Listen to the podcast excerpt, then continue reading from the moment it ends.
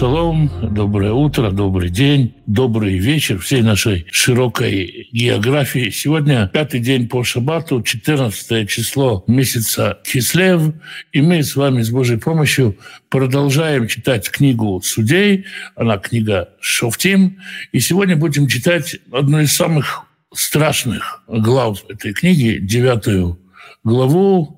Ну, начнем мы Начнем мы, как обычно, с молитвы. Отец Небесный, я прошу Тебя о благословении и защите для всех, кто сегодня находится на войне, кто под ракетным обстрелом, кто без электричества, кто без воды, кто в холоде, кто оставил свой дом, и тот, чьи родные оставили свой дом. Для всех людей, которые находятся на этой войне, переживают эту беду, пошли свою заботу поддержку и подкрепление, и дай мира своему народу. Благослови тех, кто в это непростое время ищет, как прокормить семью, ищет работу. Пусть будет достойная работа, которая уважает работника. Чтобы оставалось время на добрые дела, на изучение Писания, на общение с семьей, чтобы в доме был достаток, избыток, тепло, возможность помогать другим, желание помогать другим. Благослови, исцели больных, дай врачам мудрости исцелять.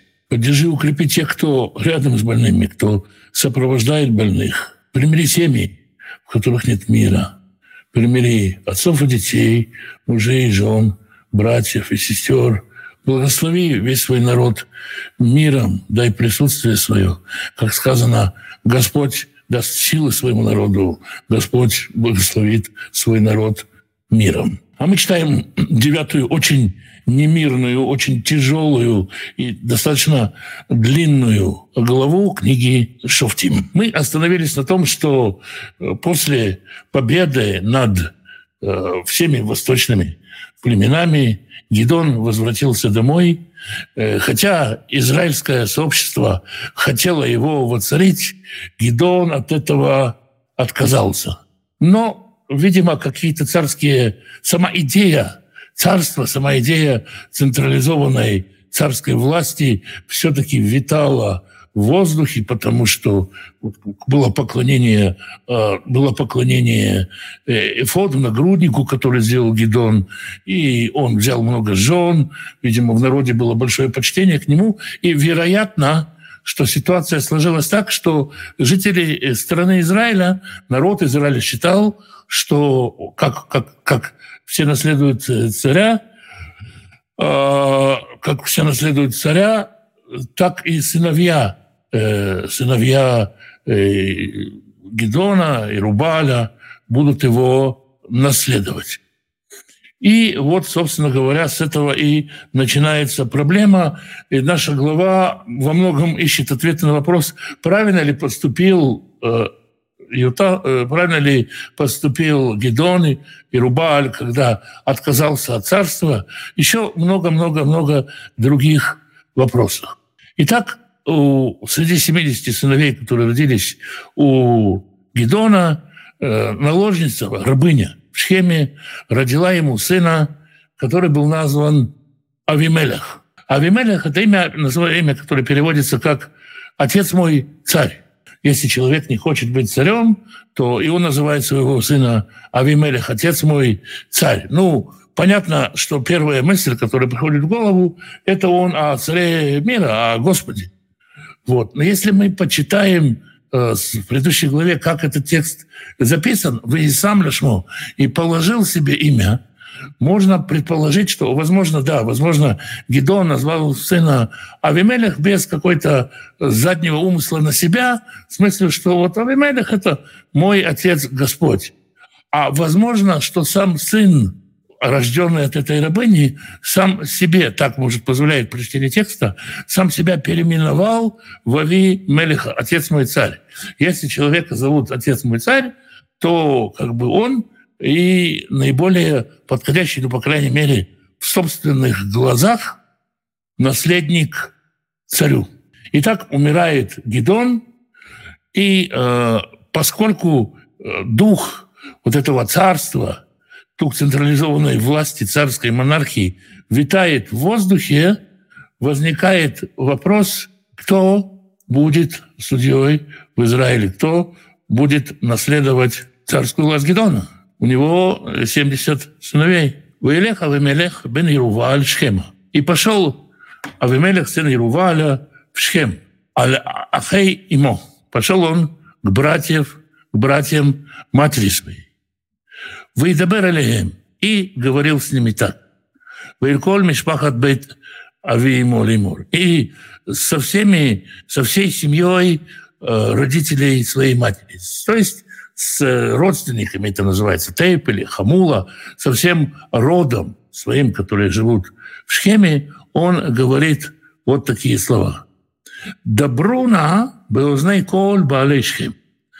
Поговорите или наговорите в уши, налейте в уши всех слово «баалейшхем» дословно переводится «хозяева Шхема». В э, книге Иешуа мы читали, были такие «балей Ерихо», «хозяева Ерихо». Это э, местная нееврейская власть в Шхеме, старые роды какие-то, старые колена, которые живут в Шхеме или там на развалинах, на остатках Ерихо. В общем, как бы к тем, кто рулит Шхемом, идите и скажите им так – «Ма тов лахем, а мушель бахем шевим иш». Что будет хорошего вам, если вам будет править 70 человек? Коль бне Ирубаль, все сыновья Ирубаля, и Мившоли Бахем Ишихат. И чем, если будет вами править один человек? Вы с Хартем, ки Амцмехем, Убсархем, они. И вы помните, что я от вашей костей и. То есть и Гидон, не Рубаль, он израильтянин, у него 70 детей, здесь сейчас начнутся э, подковерные и наковерные битвы за наследство. Зачем вам это надо? Или, может быть, они создадут там э, парламентскую республику и будут править в 70 так или иначе. Зачем вам все эти разборки нужны? Я же тоже сын Гидона, сын Ирубаля, я ваш местный, я плоть от плоти ваш, я шхемский. Очень часто в маленьких э, республиках, в маленьких странах, которые разделяются на регионы, есть человек, который вышел из какого-то региона, и он подтягивает за собой свой регион, или как бы хорошо региону, чтобы его представитель был. Здесь как бы он я из вашего рода, я ваш, плоть от плоти ваш. Зачем вам эти 70 человек. Зачем вам все эти сейчас разборки за царскую власть? Я, я могу вами править. Вадимру Ахеймо и дяди его говорили о нем со всеми хозяевами схемы. Это коля дворимайли. Все эти слова. Уят либам Ахреев Мелех. И склонилось их сердце за Авимелехом. Ямру Ахейну. И они склонились сердцем за Авимелехом, потому что сказали, он же наш братишка. То есть, ну, чужаки какие-то будут нами тут царствовать, мы не дадим над нами царствовать чужакам. Мы люди местные, шхемские, сами с усами, сами справимся. Вот есть наследник царя, который наш, давайте его продвигать. Как же нам справиться с семью-десятью братьями? Очень жестко. Вейтнулю шевим кесев, и дали ему 70 серебряников, мибейт Бааль Брит, из дома Бааль Брита, тому самому Бааль Брита, которому израильтяне постепенно начинают поклоняться. То есть если э, Гидон все-таки посвящает, может быть, скажем, не самым чистым путем, посвящает нагрудник э, э, Господу и поклонение Господу переносит во фру, всю, всю добычу свою он тратит на это, то прямая противоположность ему и в то же время очень похожий на него. Авимелех берет деньги из, из общественной кассы, не из э, государственной казны, а из э, религиозной казны. Вейсхор баем Авимелеха нашим реким выпахазим и нанял на них Авимелех людей пустых, и э, вздорных, горячих, так можно сказать, Ваихохаров. То есть кого взял Авимелих в соратники, он не выбирает, у него нету большой армии, вот весь этот выбор, который совершает Гидон, для Авимелиха все это просто пошел и нанял людей. В те времена было очень много э, людей, которые нанимались на любую войну, на любую потасовку. Их было легко нанять. Вот как бы он нанял себе банду. В его Бейта Вива Фрата, и пришел он к дому, в дом отца своего, в Эфрату, в это Хавна и Руваль Шевимиш. И убил он всех своих братьев, сыновей Руваля, 70 человек. Аль-Эвенехат, на одном камне. Ваиватер Ютам бен Ируваля, Катон, Ки Нехба. И выжил только один брат Ютам. Ютам – это имя, которое означает «сирота» или тот, кто завершит, тот, кто закончит. Младший из всех сыновей Ируваля, который здесь назван только Ируваль, здесь Гедона не будет. Он только остался один, потому что он спрятался. И, оставшись единственным наследником, Авимелех начинает действовать, привлекает общественность. Вы ясву коль балейшхем, вы холь бейт мило. И собрались все жители Шхема и все жители Бейт-Мило, все жители Бейт-Мило – это место поклонения, которое там.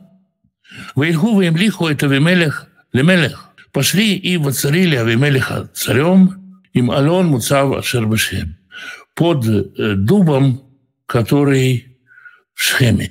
Дуб – это просто там очень много деревьев растет, просто, так сказать, а, как какая-то метка под деревом. В Егиду ее там и рассказали об этом Ютаму. «Ваелех ваямот берош Аргризим». И пошел и встал на вершине горы Гризим. Гора Гризим нависает над Шхемом. Шхем вообще находится между четырех гор. Гора Гризим, гора Ибаль, гора Кабир и гора Итамар. Четыре горы. В чаше четырех гор находится город Шхем. Поэтому, когда ты говоришь что-то с вершины горы Гризим, эхом раздается, и это может звучать так красиво, язычно, как глаз с небес, в отсутствии репродукторов, громкоговорителей и прочего, это очень, как сказать, удобное место для того, чтобы оттуда обращаться ко всем жителям города. «Ваиса кулёва икра» и вознес голос свой и возвал и провозгласил – Вайомар алеем, и сказал им, Шиму алай балей Шхем, слушайте меня, жители Шхема. Вишма алейхем Элохим, и да, да услышит вас Бог. Ну, разберемся, что это значит последнее. То есть он говорит так, чтобы слышали все. И рассказывает, ну, наверное, очень известную притчу. Алох аль-хуицим лимшох алей мелех. Пошли как-то деревья помазать царя над собой. Кому пошли первые? Самое благородное дерево, дерево, чье масло используется для помазания, маслина. Вы амрули алейну. И сказали они маслине, царствуй над нами. Э, некоторые проводят параллели с предыдущими судьями, и тогда э, маслина царское колено, которое помазается, это от Ниэль бен Кнас. Ну, дальше разберемся, то есть как одно из предположений. Вы Марлеем Зайд, ответила Маслин. А хадальте дышни? Разве прекратилась у меня э, сочево моя, сочность моя? А шереби кабду Элоим ванашим, которая достойна Бога и людей – «Ваалахти лануа алайцим» я пойду и буду бегать за деревьями. А, лануа – это на самом деле двигаться. То есть я буду что-то делать, буду печься о деревьях. То есть Масына сказала, у меня есть свои замечательные занятия. Некоторые говорят, что вот э, Маслина – это э, люди, э, люди академии ученые и так далее. И никому не хочется бросать науку, философию, еще что-то там, и идти заниматься политикой. Мы легко ругаем политиков, но настоящий человек, который имеет какое-то свое дело, какое-то свое призвание, получает удовлетворение от того, как он свое призвание исполняет, не хочет идти во власть. И вот, как Маслина сказала, не, я не пойду. В Емру и Цим Литена. И сказали они инжиру. Инжир – это сладость. Это, по многим мнениям, Дебора, двора, которая как бы символизирует э, сладость, ну и пчела, которая вырабатывает мед. И сказали они инжирному дереву, фиговому дереву, царствуй над нами. Потом Раем Тейна и сказала им инжирное дерево, ахадаль ты это матуки. Разве перестала, прекратилась сладость моя, ватия тува и урожайность моя, валахти лану алейцим, чтобы я побежала и стала печься о деревьях. Можно сказать, что Трина, урожайность – это как бы э, увлечение человека, человека бизнесом. Такое сравнение проводит, потому что она говорит о прибыльности, об урожайности. То есть третий человек, который занят бизнесом, тоже не хочет идти по такому пониманию. Есть такое понимание. Вы Амру и Цимле Гефин, сказали они лозе виноградной. Лехи ат мальхи алейну. Давай ты иди и царствуй над нами. Виноградная лоза, виноградник часто символизирует что-то, что соединяет небо и землю. Потом Райма Гефин ответила им виноградная лоза. А хадальки, тируши, разве прекратился э, мой урожай, а Месамех Илоим Венашим, который радует Бога и людей, в Алахти Лану чтобы я пошла печься о деревьях. В, если мы читаем вот как бы в каждом стихе «Вы амру» и сказали, и сказали, и сказали, то в 14 стихе мы читаем «И сказали все деревья». То есть если можно сказать, что в самом начале шла какая-то элита, шли какие-то народные избранники, искали, кто будет царствовать. Тут уже весь народ приходит, а когда весь народ всем народом выбирается, то выбирается атед, да, по-русски это э, дереза. Такой колючий кустарник, э, который вот то, что, то, что называется э, садик, это бустан, в котором растут маслина или инжир, или виноградник. Вокруг него высаживается колючий забор из э, терновника, чтобы отпугнуть животных и чтобы человек бесшумно не подошел. Ограда делается из терновника. Почему здесь не называется гранаты или финики, которыми тоже славится страна? Потому что там схеме они не растут. И как бы ее там приводит им притчу на примере того, что там растет. Вот любой человек, который посмотрит на поле, там растет либо инжир, либо маслина, либо виноградники, и они все окружены вот такими вот кустами, ну, скажем, этой колючки дерезы. И все деревья пошли к дерезе и сказали, царствуй над нами. И сказала Дереза, Вьомер Атад Альколяйцим. И сказала она всем деревьям, им бы иметь атем машхимути или мелех, алейхем, если вы действительно поможете меня царем над собой, бауха субыцели, то идите и прячьтесь под моей сенью. То есть, хорошо, да, часто мы читаем Писании, каждый под своим, под своей маслиной, каждый под своей виноградной лозой, э, каждый под своей фиговым деревом сидеть. Хорошо сидеть под плодовым деревом в тени. Это здорово, это достойно. А здесь говорится, ну, вы, значит, если вы выбираете себе такого царя, вы же понимаете, кого вы выбираете, говорит им э, Тереза. Ну, то есть э, к Терезе-то какие претензии? Вот она что умеет? Она умеет колоться и жечь.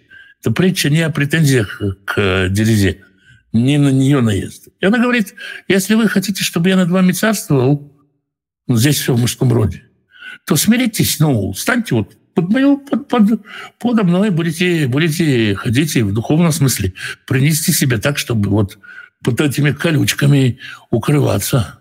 Вы майн. А если не хотите, тице эшмина атад, то э, выйдет огонь из дерезы, вытухали терез Ливанон и пожжет она кедры ливанские, даже самые большие деревья спалит. То есть с этого кустарника начинается пожар. Он действительно э, загорается легко, там легко распространяется огонь. И поэтому говорят, вот либо так, либо вот так. если вы хотите, чтобы я над вами царствовал. Это притча, которую рассказал Ютам. То есть в итоге виноград, который, можно сказать, муза, поэзия и так далее, тоже не пошел. Ни бизнесмены, ни ученые, ни деятели культуры, никто не хочет идти в цари. Кто идет в цари, кто идет в политику, а тот, тот кто умеет колоться и жечь. Вот такая отсюда и такая политика. Это не вопрос, э, не претензии к Атаду, претензии, может быть, здесь э, к людям, которые ищут царя, можно понять, претензия, откуда вообще возникла идея, то есть централизованной власти. Зачем вообще это надо, когда все, все было хорошо? А с другой стороны, можно понять это и как претензию к людям, которые не хотят отказываются взять царство. Да, конечно, по скромности сказать, я не буду царствовать над вами, Господь будет царствовать над вами, это звучит здорово, но в итоге оно не выдерживает испытания человечностью. Поэтому Бог говорил, ты поставишь себе царя. И Гидон, и Рубаль по скромности своей отказался от царства, но окружился и, скажем так, подстроился под царские э, обычай. Если бы это было царство, у него была бы охрана, он бы построился дворец, и 70 сыновей его не так просто было бы убить. Была бы какая-то армия, была бы какая-то защита, но ничего этого нету, поэтому приходит человек, который, человек из ниоткуда, за 70 серебряных скромные деньги устраивает, в общем-то, можно так сказать, государственный переворот. И дальше Э, и там говорит такую удивительную вещь. Веата теперь же толкование притчи, притчи с переход, толкование с переходом в проклятие. Им беймету вы тамим аситем. Если вы сделали это в честности и в простоте, вы там лиху тавемелех, и воцарили над собой Авемелеха, им тавати темем Ируваль, вы им бейто. Если вы доброе дело сделали с Ирувалем и с домом его, то есть, ну как, он знает, что убили 70 его братьев. Он говорит, у Бога в свои счета, пусть вас услышит Бог. Услышите вы, и пусть вас услышит Бог. Пусть Бог проверит ваши сердца. Если то, что вы сделали, это справедливо по отношению к Ерувалю и дома его, если, если по делам рук его вы воздаете ему, а Шарнильхама ви алейхем, когда отец воевал за вас, «Ваишлах на все минегит». И душу свою был готов положить за вас.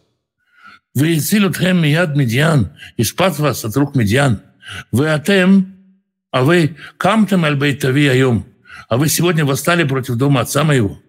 Вы торгует банавшевым и шалебен хат, и убили его сыновей 70 человек на одном камне. Вы там лиху, это Авимелех, Бен Амато, и воцарили над собой Авимелеха, сына рабыни его, Альба Элейшхем, на хозяевам Шхема Киахехину, потому что он вас брат. То есть вот что произошло. Отец мой воевал за вас, душу был готов положить. Вы убили 70 его братьев. Если это вы честно и справедливо сделали, видит Бог, им бы иметь бы тамим аситами мирува, альва им бы то, айомазе. Если вы сегодня правильно, по чистоте и правде поступили с Ирувалем, с его домом, самхубе в Эмелях. Весьма гамубахем. Тогда радуйтесь тому, что Авимелех ваш царь, будет, будет радоваться тому, что вы его поданные. Вы им эйн, а если нет, если вы не в праведности поступили, если здесь личные интересы и нет ничего, какого поиска правды, справедливости, Божьей воли, им эйн тице эшми Авимелех ветухалит баличхем. Если нет, пусть выйдет огонь из Авимелеха и пожжет, поест Балечхем, позиция Шхема, Бейт Мило мала и, и жители Бейт Мило. Вытится эш ми Бали Шхем, Бейт Мило, и от жителей Шхема Бейт Мило выйдет огонь, Бетухали Теве Мелех. Вы пожжете друг друга. То есть если это не ради интересов народа, если это ради личных интересов, то вы пождете друг друга, поубиваете друг друга. То есть если если все это, Бог, Бог, Бог послушает вас. Может быть. Может быть, хотя это очень удивительно звучит. Бог послушает вас, если вы в чистоте сделаете. Ну что ж, радуйтесь, что Авимелех ваш царь, и царь пусть радуется, что все правильно, если все правильно сделали. А если нет, то поубивать вам друг друга.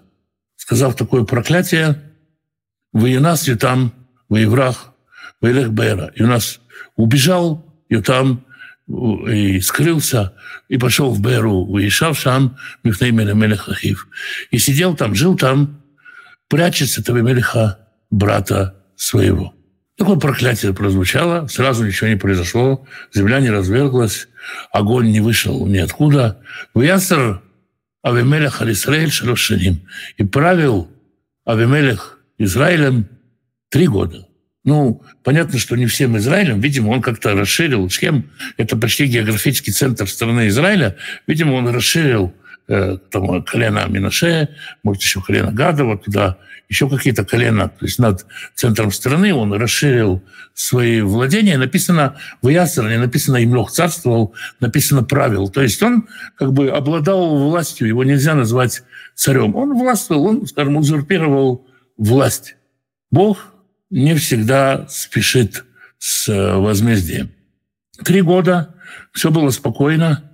Империя Авимелиха разрасталась. Вышла Элоим Руахра и послал Бог злого духа Бейн Авимелех между Авимелехом Увейн Баалей между хозяевами Шхема и между Схемской знатью. Вы в гиду Баалей Шхем Бейвемелех и предали Шхемская знать, хозяева Шхема предали Авимелиха. Лаво Хамас Швимбне Ируваль в домам Ласум Авимелих Ахием, чтобы э, воздать за ту обиду 70 сыновей Ируваля и крови их, чтобы она пала, воздаяние пало на голову Авимелиха, брата их, а Шираагу там, который убил их, Валей Балей Шхем. И на шхемскую знать Ашерхиской Тидав Рогатахав, которые поддержали его, чтобы убить своих братьев. То есть Бог послал злого духа, чтобы их рассорить, и это воздаяние не только Авимелиху, но и им самим. Бог послал злого духа, чтобы они рассорились, и это приведет к тому, что, как и проклинал Йотам, они будут убивать друг друга. Авимелек сидит в схеме, у него там э, снабжение налажено. Вязимлю Баличема Аравим, Аль-Рошарим, и поставили ему э, схемская знать заставы на горах, поэкзилюет Коля Шарьявор Алеем Бедерых. И разграбляли все караваны, все госзакупки Авимелиха все его поборы, все, что можно было у него украсть, все забирали в Югат и Авимелех и донесли об этом Авимелеху.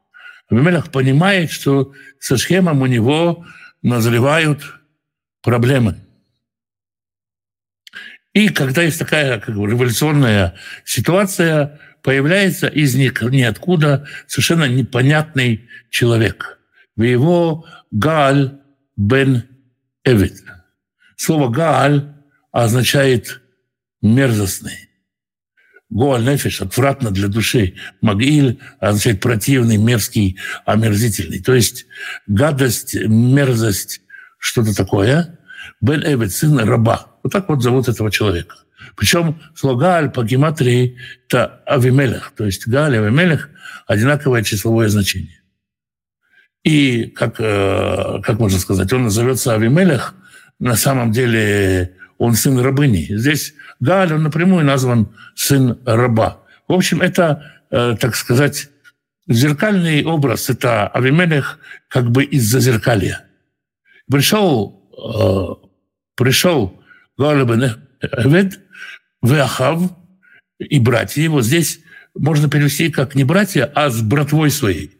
Он пришел, это еще одна банда наемников, в Явру Бешхем, и проходили они через Шхем, в Евтиху Шхем, и положились на него э, шхемские э, вельможи, знать шхемское. То есть понятно, что сейчас назревать будет какой-то конфликт, и э, понятно, что нужны какие-то силы, чтобы как-то защищаться, поэтому э, им нужен кто-то. И тут попадается человек, которого вот так зовут Гааль Баневет, мерзкий сын раба, Причем не, ну, мало как человека зовут, но он пришел с братвой, на него можно положиться. И они решили это дело, так сказать, отпраздновать. В яйцо Асаде вышли в поле, Вывцерой Такрамим и обобрали видоградники, выдрыху и потоптали, то есть забрали вино, Ваясу и люлим, и сделали, закатили пир. Выявоу Бейтелуэйхем, и пришли в дом Бога своего, выяхлю, что, и ели, пили, выикали Люит Авимелех, и проклинали Авимелеха. Можно себе представить, э, как этот пир проходил, то есть собрался народ в капище, у них много вина и, наверное, хорошая закуска под это быстрое, скорое вино. И они едят и пьют и проклинают Авимелех. Галь Беневи тоже присутствует в этом перу. Его язык, как говорят, как шнуром развязался. Юмор Галь Беневит. И сказал Галь Беневит. Здесь между Вьомер и Галь Беневит и сказал Галь Беневит есть пауза. Вьомер Галь Беневит. Какая-то, есть это, это можно увидеть, какая-то, как сказать, он сейчас говорит что-то присутствующим на перу, но он говорит это с тем, чтобы эти слова дошли до Авимелех. Ми Авимелех, уми Шхем, кина Авдену. Ну, где Авимелех и где Шхем, чтобы мы служили ему. Алло бен Ируваль, он вообще сын Ирубаль. Вызвуль Птидо. А здесь он поставил наместником Звуля, он Шхемом вообще не занимается – Шхемом занимается его казачок, засланный по имени Звуль. И кто он такой, чтобы мы им служили? Что вообще такое? Что, что вообще за такое отношение? А вдует аншей хамор, ави. Лучше служите людям хамора, отца Шхема. Помните того самого хамора, из, который как раз в нашей недельной главе?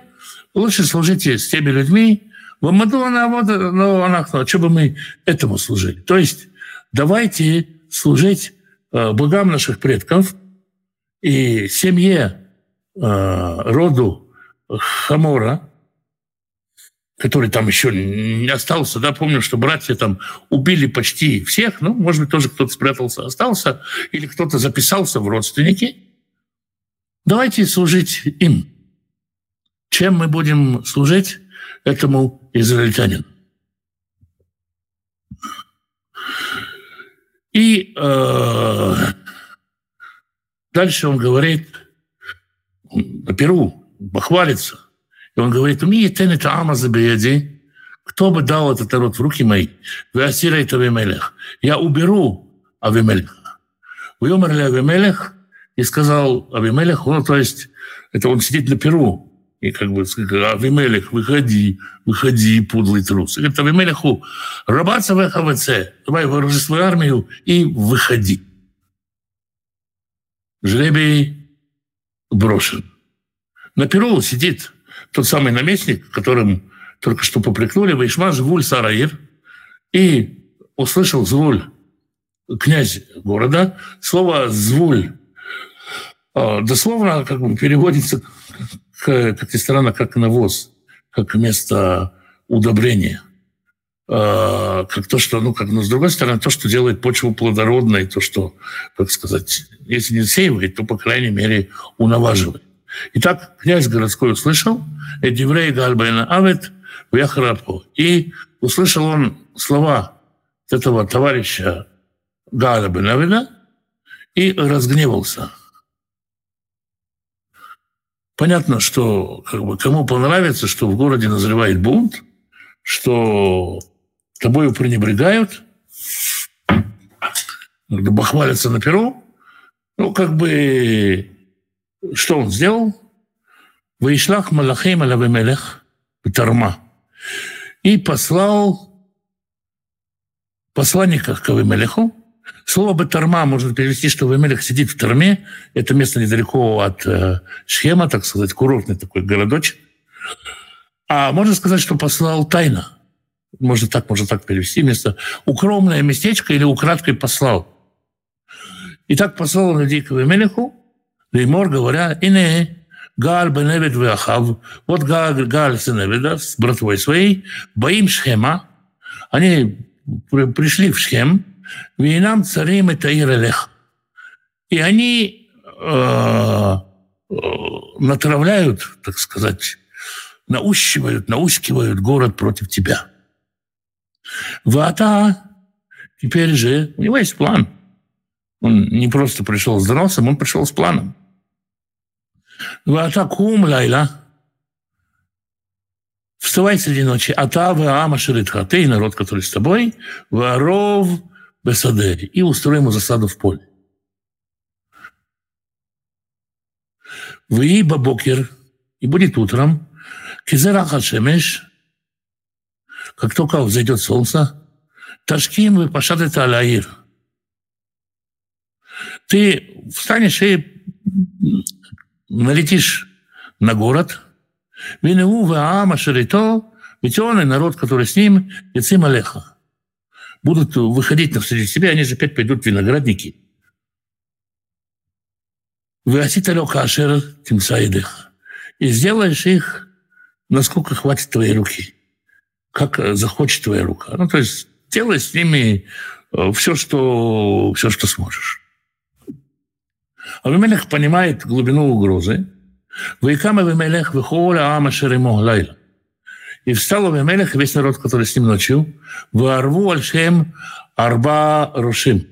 И устроили засаду на Шхем, разделившись на четыре фаланги. Почему на четыре? Потому что, как я сказал, Шхем находится значит, между четырех гор. Гора Резим, гора Инбаль, гора э, Кабир и гора Итамар четырех сторон, спуститься в долину, и можно всех э, сразу же схватить. Вы окружены.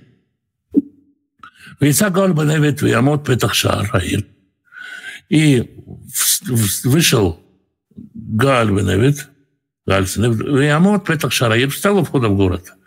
ויקח Авимелех ועם אשר איתו מן המערב. И вышел Авимелех и народ, который с ним, из засады.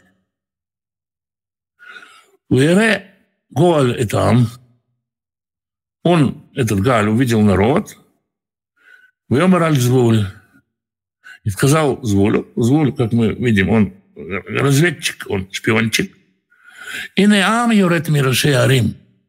Вот народ спускается с вершины гор. Вемар Аляв Звуль, Звуль сказал ему, это цель Арима Тароя Кьянаши. Это тень гор ты видишь как людей.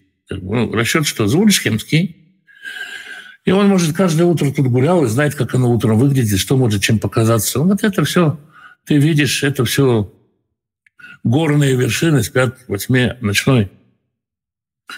Вейсеф от Галли да Бервейомар. Но Галь не унимался и говорит, и не ам юрдим миат мим тавор. Арец, вот народ спускается с того Ареца, Рошихат Бамидерах Элен Менаним. А еще одна фаланга спускается с, со стороны Элен Менаним. Разные точки вокруг схемы. И тут Звуль э, раскрывает свои карты и говорит такую фразу «Вэмараляв Звуль».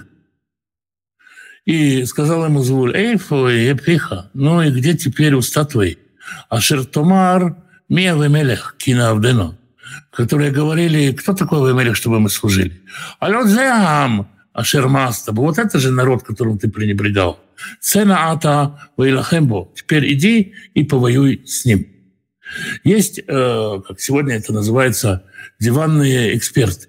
Обычно есть такая традиция в Израиле, когда, не дай бог, страна находится под обстрелом из Газа, стреляют или из Ливана, то тут есть беседы с радиослушателями, люди беседуют и говорят, а давайте сейчас нападем на газу и превратим газу в, в футбольное поле большое, или давайте ее в щебень закатаем, или давайте сделаем еще что-нибудь, давайте этот Ливан, мы там сейчас все разнесем, все в дребезги пополам. Всегда спрашиваю человека, а ты, прости, в каких войсках служил? И человек говорит, да я, в общем-то, человек не военный, но как бы тут же есть у у нас же есть армия, вот у нас же есть армия, давайте все разнесем, давайте устроим, давайте пойдем. И э, как бы то, что здесь говорит, легко быть диванным экспертом, тронным экспертом. Легко бахвалиться на Перу и говорить, я тут одним махом этого Авимелиха, семерых убивахом и так далее. А на самом деле, как бы вот, вот народ кто-то пренебрегал. Иди покажи, покажи свою силу, товарищ диванный эксперт. Покажи себя в бою. Варица, ну, Галь, человек, как бы он все-таки не э, совсем белоручка, он э, главарь банды организованной преступной группировки. Варица Галь Лифней Бальшим, Вайлахем И он выступил перед шимской знатью и воевал с Авимелехом.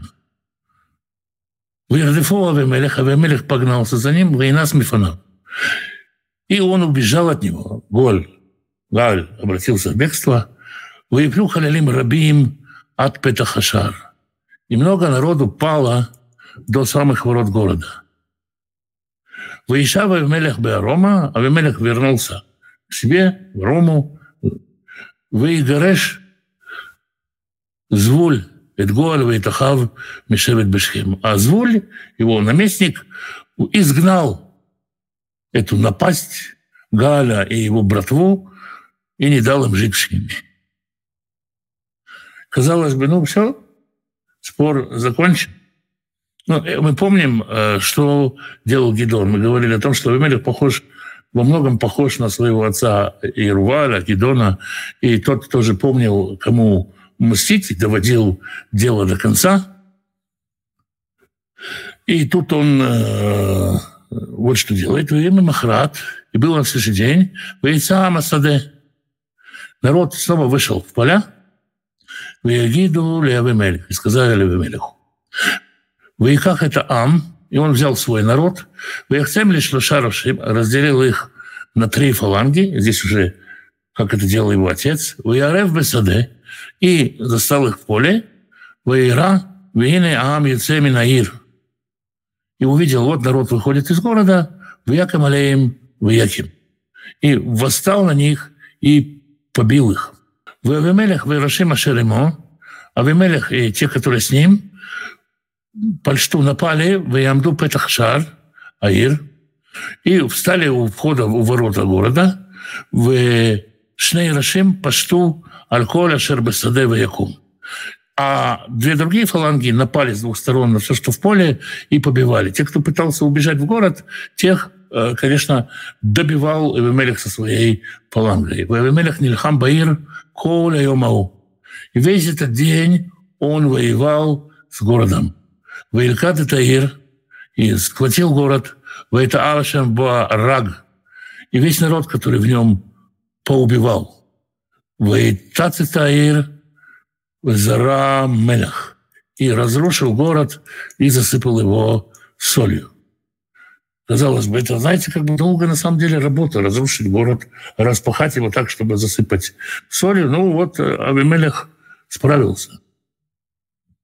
А рядом есть э, укрепление дозорное и э, типа, типа монастырь, так сказать, духовная семинария Баля – Э, который сейчас пойдет лечь, «Вишма коль баалей Мигдальшхем». И услышала все знать в Мигдальшхеме, в Шхемской башне. Она была, где сейчас была, то у входа в Шхем. Воевал аль-цариях Бейт-эль-Брит.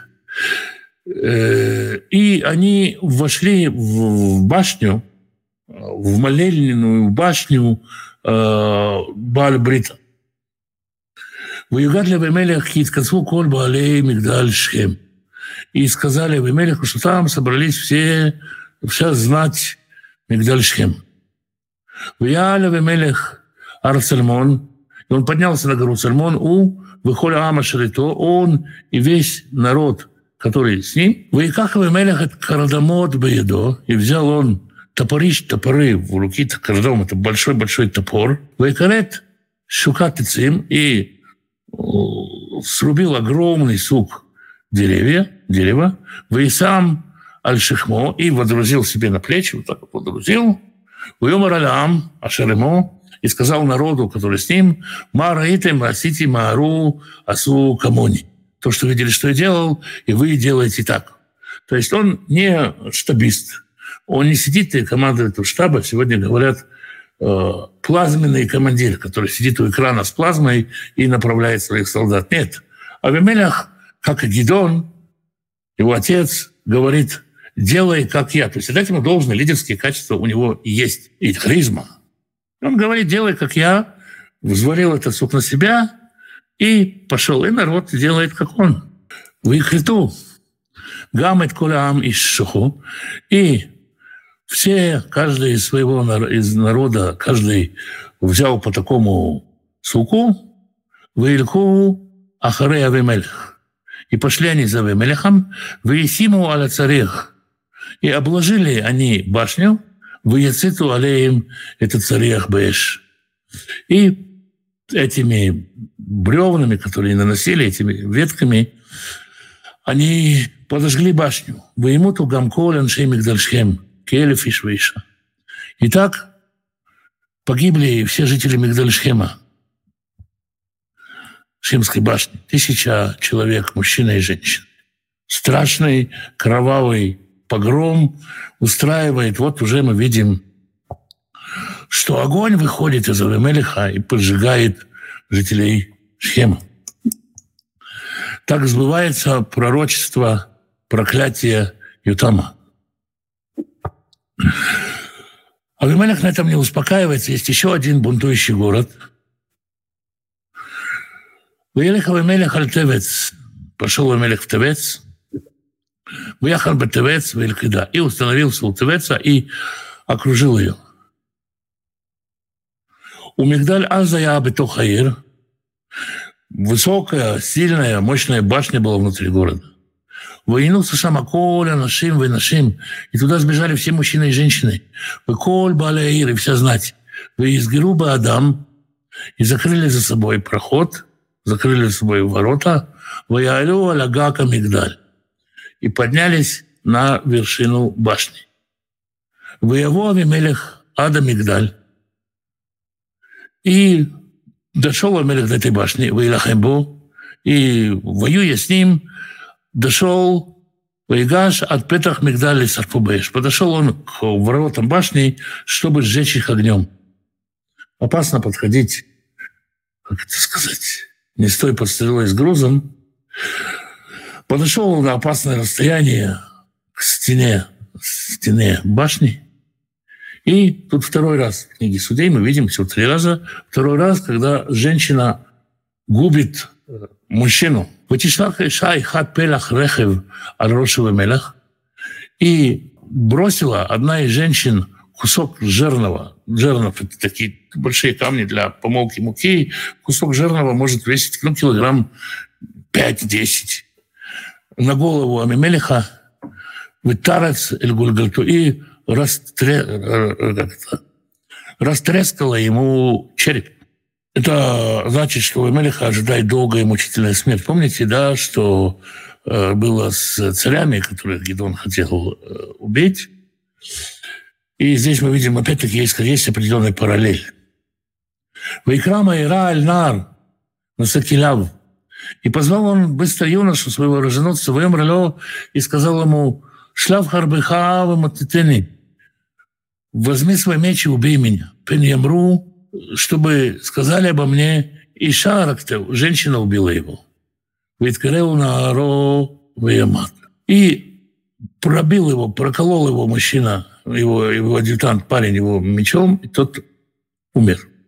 Это, кстати, ему не помогло в истории, которую мы будем читать потом в книге «Царств» Батшевой, когда умирает Урия Хитянин, то там э, говорится, что вспоминается история про Авимелиха, которого убила женщина осколком от э, э, камня мемолильного. Да? То есть в историю Авимелех вошел как человек, которого убила женщина. Печальный конец печальной истории. Вейрву иш Израиль кимет Авимелех. И увидели израильтяне что умер Авимелех, Вильху Ишли Макому, и разошлись по местам. Ваишев Эльхим Этрат Авимелех так воздал, вернул Господь зло Авимелеха, Ашер Асали Авив, который сделал он отцу своему, Леорога Шевим Ахав. чтобы убить 70 братьев его. Да? Ну, он убил 70 братьев на одном камне, и в конечном счете он убит одним камнем. Есть и в этом какой-то определенный символизм. Говорит, «Коль ратан шейшихем и шивалием». И все зло жителей Шхема вернул на них, на Берушам, на головы их. «В того алием клялат Ютам бен Ируваль». И пал на них проклятие Ютама, сына Ируваля. Такая вот длинная, простите уж, страшная, страшная девятая глава. Вопрос о молитве, сейчас текст. Вопрос о молитве. Когда вы молитесь в начале урока, как лучше молиться с вами, повторять за вами, молча слушать и сказать «Аминь» в конце, или ненужные вычеркнуть, недостающие, да как угодно. Нету какого-то нет какого-то правила. Скажите, пожалуйста, нужно ли причащаться в церкви, если да, то как часто? Мне кажется, что хлебопреломление, как бы у меня такое еретическое будет мнение, это одна из форм общения. Каждый раз преломить хлеб – это, в общем-то, совместная трапеза. И на совместной трапезе братьев, встречая братьев, встречая сестер, встречаясь, можно преломлять э, хлеб, э, вспоминать Машеха, и как, как я считаю, конечно, да, это меня спросили. Церковь для этого совсем не обязательно, это можно сделать и в кругу семьи, с мужем, с братом, с сестрой. И главное, чтобы это дело было в воспоминании. Да? Еврейская традиция говорит, двое или трое, которые ели за столом, и среди них не было разговора о Торе, о Всевышнем, ели как будто бы идоложертвенное. То есть и всякая ваша трапеза отчасти немного тоже хлебопреломление, потому что мы едим хлеб, мы вспоминаем о всех Божьих делах и, конечно, о Машехе. У меня есть э, в Хайфе, в, э, в институте у Леона Мазина, я делал беседу, там на, на три часа разбор темы, откуда взялось хлебопреломление, какое оно было, как оно было изначально, где его корни. Посмотрите урок хлебопреломления «Еврейский взгляд», если хотите копнуть э, подробно. Гедон – муж веры или его поступок – поступок веры? Веру определяет поступок или итог жизни. Ну, собственно говоря, дальше, дальше Гедон в послании к евреям назван героем веры. Потому что э, сама способность положить свою душу за Бога у него осталась, да, э, скажем, выйдя на пенсию, можно сказать, он расслабился. Может быть, расслабился. Мы не знаем, что у него было внутри, но так или иначе, пока он жил, израильтяне не поклонялись Баальбриту. Он хранил в народе как-то пестовал в народе веру в единого Бога. Пусть с этим нагрудником, пусть как угодно, да, но после его смерти народ стал, стал гулять за Баальбрит, не при его жизни. И поэтому можно сказать, что да, героизм человека, его подвиг – определяет его место. Вот дальше мы видим Шимшона, Самсона, который тоже перечисляется среди героев веры. То есть какой народ, в какой ситуации находится народ, потому что книга судей, она про это. Да? Если про первых судей можно сказать чуть-чуть, там понятно, вот как Бог поставил, как человек действует. Здесь мы видим всю анатомию, всю очень сложную анатомию верующего человека, праведного, преданного Богу человека, человеку готового умереть за Всевышнего. Но вот с такими вот, как сказать, не, не до обструганностью своей, тем не менее он как бы вот назван героем веры. Э, можно ли назвать историю Израиля как график с низшими и высшими точками, которые каждый раз ниже предыдущих в выпускании или подъеме? Вот меня смущает здесь каждый раз, потому что оно по-всякому бывает, а так-то можно. То есть э, оно не обязательно будет каждый раз выше или ниже, да, но такая синусоида, да, когда вверх, когда вниз, да, и наша жизнь, она такая же, да, то есть не бывает, что только вверх. Можно ли сказать, что и там выступил на горе как пророк от Всевышнего? Да, можно понимать его притчу как пророком. А если бы там не произнес проклятие, Всевышний не разобрался бы с Авимелехом или там ускорил, инкатализировал возмездие? Сейчас много людей шлют проклятие друг на друга. Это разрушает наш мир. Ну, Э, любое зло, которое в сердце человека, оно разрушает мир. Но, во всяком случае, не созидает. Здесь-то, э, здесь-то как бы он что сказал Витам? Витам сказал, если вы все правильно делаете, то и живите радостно. А если нет, то тогда вы, вы, вы выберете, вы, вы вот пойдете под это проклятие. Можно сказать, что это пророчество Бога, как проклятие. Можно сказать, что к этому можно прийти здравым рассуждением. То есть по здравому смыслу, если это союз, который на личных интересах, он разрушится, можно сказать, и то, и другое. Здесь, как бы, я думаю, что э, Ютам произносит это проклятие, потому что этого хочет Бог – и мы видим, читаем в конце, что Бог осуществил проклятие там. То есть Бог сказал, жители города услышали, чтобы мы понимали какие-то механизмы. И это ведь все-таки на события, которые происходят в Израиле. Сейчас проклятие сыпется, человек проклинает направо и налево за какие-то непонятные вещи. Вопрос, готов ли ты сам быть судим тем судом, которым ты судишь. И поэтому я думаю, что проклятие – это то, что делается вот на крайний-крайний-крайний случай. И лучше всего все-таки человека благословить, чем проклясть. Даже благословить его тем, что он увидит, что он, как он ошибался, и исправится, это тоже благословение. Ну, здесь э, как бы судьбоносная история. Я думаю, что слова Ютама – это часть, часть э, божественного плана, и он действовал пророчески здесь.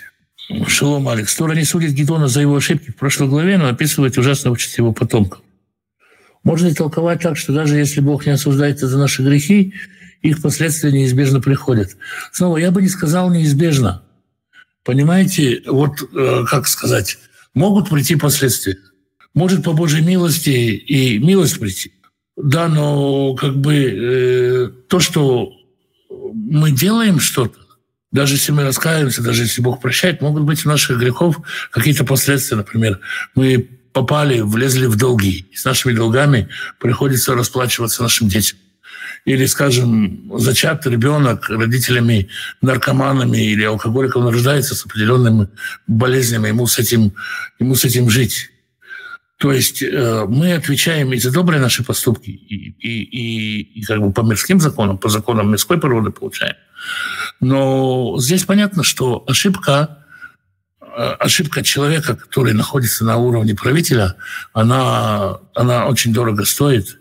И, и как бы чаще всего, чаще всего царь получает наказание за свои ошибки. Чем, чем, чем выше праведник, чем выше уровнем человек, тем больше он отвечает за свои поступки. В еврейской традиции говорят, Господь с праведниками на волосок педантичен. И поэтому если, если, если, если, если, если кто-то, ваш ребенок в три года пишет корову через А, и как бы на своем уровне, это можете хорошо, что он умеет писать в три года. А если это в 20 лет, то это уже как бы большая проблема. То есть зависит от духовного уровня человека и от всего многого.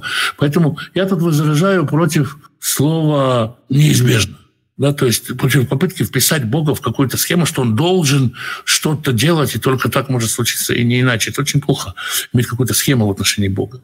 Да, но то, что человек назван героем, это не страховка от того, что за его, за его ошибки никто не будет расплачиваться.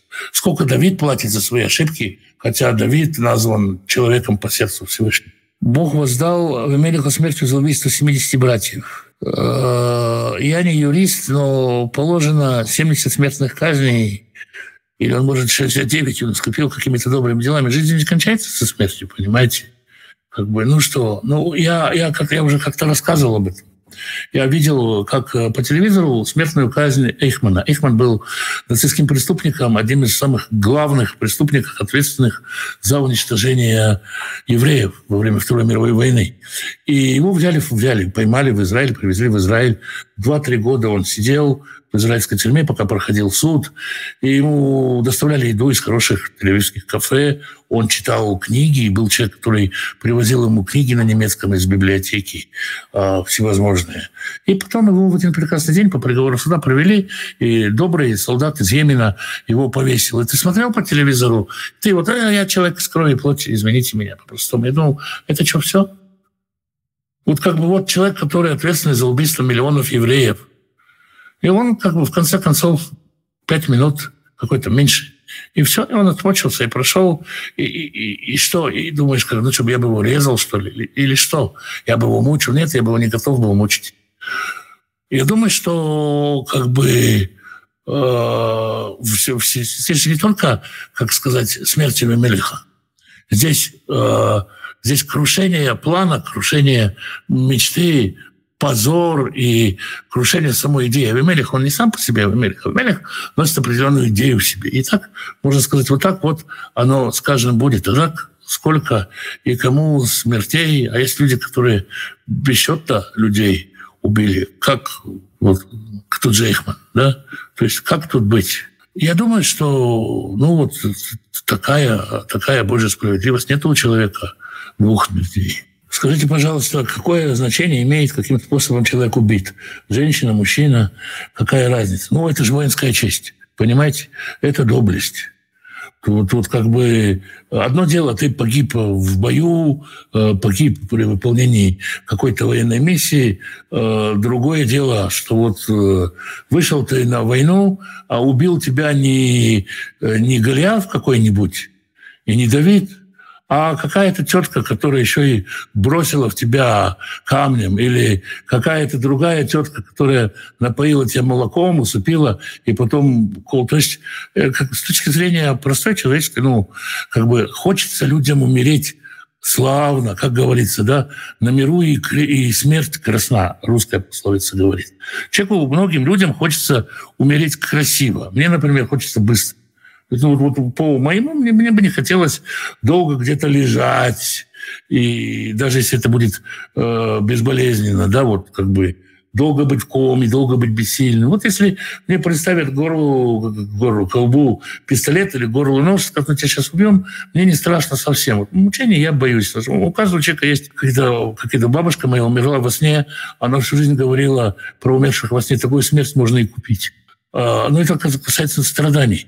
А в жизни, как бы, в жизни вот тех времен есть важность какую память человек о себе оставит. А Авимелех – это тот, которого там камнем пришибили, тот, который на банановой кожуре подскользнулся. Ну, как бы тоже герой. Вот он такой смерть нашел. Нет, тут все-таки умереть от меча. Это как бы по-воински, достойно. Очень печально, что никто не заступился за сыновей Гидона. Собственно, они были ничем не примечательны, даже имен не осталось. Но все же, почему Бог не вступился за них, почему допустил? Вы знаете, мы этот вопрос, почему Бог допустил, он вопрос извечный. И ответов на него не всегда есть. Хочется, чтобы в какой-то ситуации, как вот режиссер на репетиции, Бог бы сказал, кат, стоп, так, вот это не пойдет, вот до серии хватит. Да, но Бог, Бог как бы дает человечеству свободу выбора. Он в свое время, э, в свое время дал у человека, одному человеку уничтожить четверть человечества, когда Каин убил Авеля. Почему он не остановил? Почему у него не застыла рука в воздухе не появился Бог и сказал бы, Каин, что ты делаешь? Почему? Не зря Каин говорит, разве я сторож брату своему? Почему ты его не сохранил, если ты Бог, ты его принял его жертву? Почему ты его не сохранил? Можно так понять, да? То есть нам хочется, чтобы Бог заступался и за нас, и, и остановил нас, может быть. Ты иногда, кажется, думаешь, господи, столько глупостей наделал, что ж ты не явился, не открылся мне, не сказал, Алекс, не ходи туда, не делай этого, не связывайся с этим. Вот Бог дал нам, людям, в мире свободу, не только праведникам, но и вот его, его, его, его милость была в том, что он э, как бы э, он Бог всего живого, дает жизнь всему для праведных и неправедных. И вот как бы, да, вот так вот. Но жизнь не кончается со смертью. Мы знаем, что есть продолжение. А в дальнейшей судьбе Итама известно, что мы еще поговорим о Итаме немножко. В дальнейшем есть ли упоминание о потомках Гедона? Насколько я помню, нет. Подскажите, есть ли у вас комментарии на книгу Езера или период возвращения из Вавилона? У меня есть немного о Нехемии, есть немного о нем, но так что-то подробно не разбирал, ну, надо будет, надо будет этим заняться. Но мы обязательно дойдем в рамках проекта, но, может быть, и пораньше. Правда ли, что незаслуженное проклятие возвращается к проклинающим? Что это именно поэтому не нужно проклинать. Мы же не знаем, насколько человек виновен и виновен ли вообще. Я не уверен, опять-таки, сказать, что всегда возвращается. Я бы сказал вот что, что когда вы идете ну, писать на кого-то заявление в суд, так скажем, то ваши документы тоже проверяются. То есть, если я приду и скажу, а вот он-то, а вот Вася, он вот так-то и так-то и так-то. Я спрашиваю, кто там на Васю жалуется? Алекс, а давайте откроем его дело и пересмотрим, что там у нас на него есть.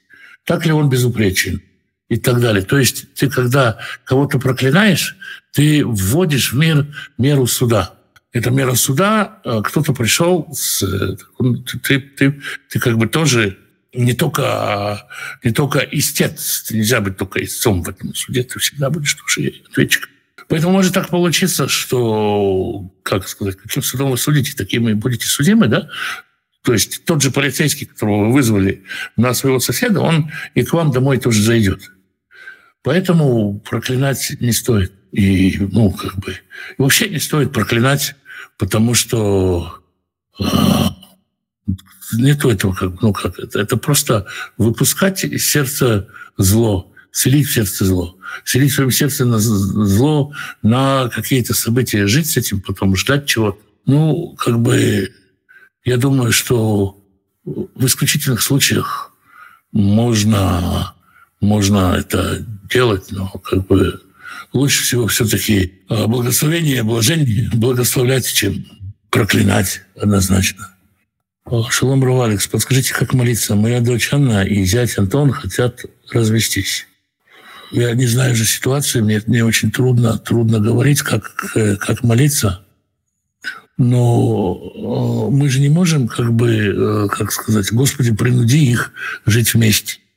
Или как, как, как сказать, иногда можем так сказать, ну, сделай так, чтобы она его полюбила. То есть приворожи его к ней или ее, ее к нему. То есть пусть, э, как бы, если есть возможность этой семье, вот этому единому целому сохраниться – чтобы они вместе смотрели, скажем, не друг на друга, а чтобы они вместе смотрели на тебя. Если через это сохранится это вот единое целое, то пусть так будет. И нужно сказать, я э, люблю свою дочь, в любом случае я буду ее любить. Я в любом случае желаю ей только счастья. И приму любое ее решение, твою волю в отношении нее. Но я мне кажется, что вот как бы, мое, мое, мое желание, чтобы вот эта вот ценность для нее, чтобы она сохранялась, чтобы снова, чтобы эта пара попыталась среди своих споров, среди своих разборов смотреть не только друг на друга, но еще и вместе на тебя. Может быть, через это придет какое-то э, какое-то спасение. Но в любом случае нужно это и дочери говорить, и Всевышнему говорить честно что вы будете любить ее, э, даже если она совершит такую, ну, скажем, ошибку, как развод. Мы не, я не знаю, что происходит у людей. Да, может быть, э, то есть не знаю реально. Может быть, человек ее бьет. Может, человек пьет и вредит детям. А тут тысячи разных ситуаций. Нельзя сказать женщине просто терпи и все. Может быть, причины какие-то глупые. Снова я-то лицо третье, я не знаю. И, может быть, вы всего не знаете. Поэтому прежде всего как бы молиться о том, чтобы сохранить в сердце любовь к дочери, и чтобы не случилось любовь к ее зятю, даже если они перестанут мужем и женой, и э, э, попросить Всевышнего, чтобы они были более, чтобы их сердца были более восприимчивы к божественному промыслу их жизни. А как уж разводиться с этим или не разводиться, ну, опять-таки помните, что вы будете любить их в любом случае. Чтобы чтобы если дочь потеряет мужа, чтобы она знала, что у мамы у нее есть, что Всевышний у нее есть, что не изгонит вон ни мамы, ни Всевышний. Тяжело очень, что у нас мы хотим, э, чтобы все было по Писанию, хотим, чтобы было все вот педантично, точно. Очень-очень хочется. А когда это не получается, это очень, очень грустно. Ну, мы же любим своих детей, даже когда они несовершенны. Дай Бог, чтобы э, ваша дочь жила в такой обстановке, когда ничто не мешает ей быть счастливой и служить Господу как счастливый человек. Я бы так помолился за нее. Да и за мужа я точно так же. Ну, вроде бы, вот сегодня мы из-за долгой главы задержались. Спасибо всем. Мы прощаемся с вами до воскресенья. Божьей помощью воскресенья на том же месте, в тот же час. Будем читать другую историю. Много, наверное, мыслей в голове, потому что эта история действительно удивительна. Вообще, это нах удивительная книга в этом плане. В плане своей откровенности в пересказе истории. Всем шалом, шаббат шалом и увидимся в воскресенье. Многих благословений.